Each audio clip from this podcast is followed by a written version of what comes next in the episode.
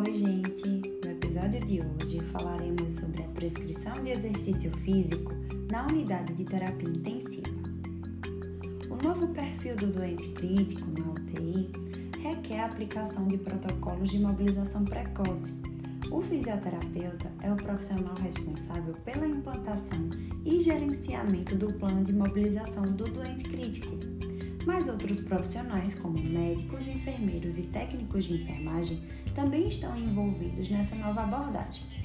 Uma equipe bem treinada e motivada é fundamental para realizar essas atividades com segurança e eficiência.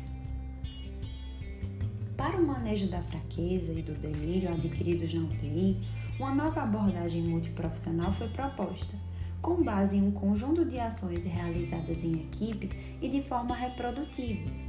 As bases do ABCDE da terapia intensiva dependem principalmente de quatro princípios: melhorar a comunicação entre os membros da equipe da UTI, padronizar os procedimentos de atendimento, quebrar o ciclo de supersedação que pode posteriormente contribuir para o delírio e para a fraqueza adquirida na UTI e reduzir a imobilidade e a falta de comunicação com os pacientes críticos.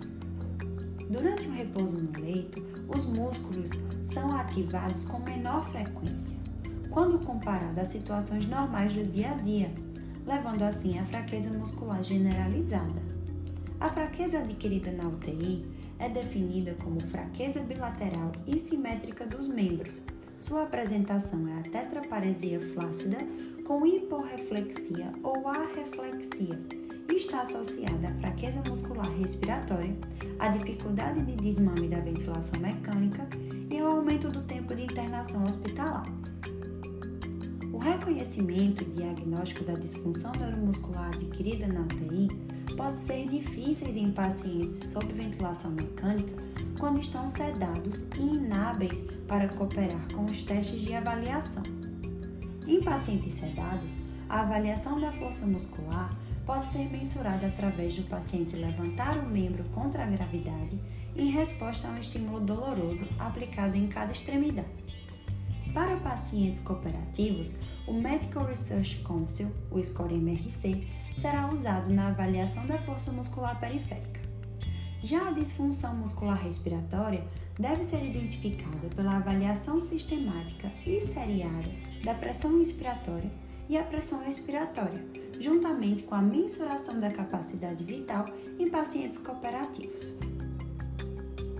Antes de começar o atendimento fisioterapêutico, deve-se verificar se o paciente apresenta condições para a realização do exercício, como também os seguintes fatores: evento agudo em ocorrência, como acidente vascular encefálico, infarto agudo do miocárdio ou hipertensão intracraniana, abdômen aberto, palidez ou sudorese fria, paciente sonolento ou não colaborativo, hipoglicemia, prescrição de repouso no leito, quadro hemorrágico agudo ou não identificado e novo quadro arrítmico, como fibrilação atrial, por exemplo.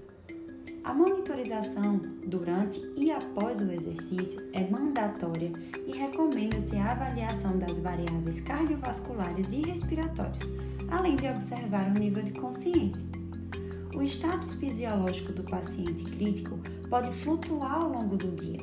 Além disso, a administração de sedação, sessões intermitentes de hemodiálise, testes e preparações para desmame da ventilação mecânica podem dificultar a realização de exercícios físicos, o que exige a elaboração de condutas individualizadas e com maior flexibilidade. Então é isso, gente. Até semana que vem.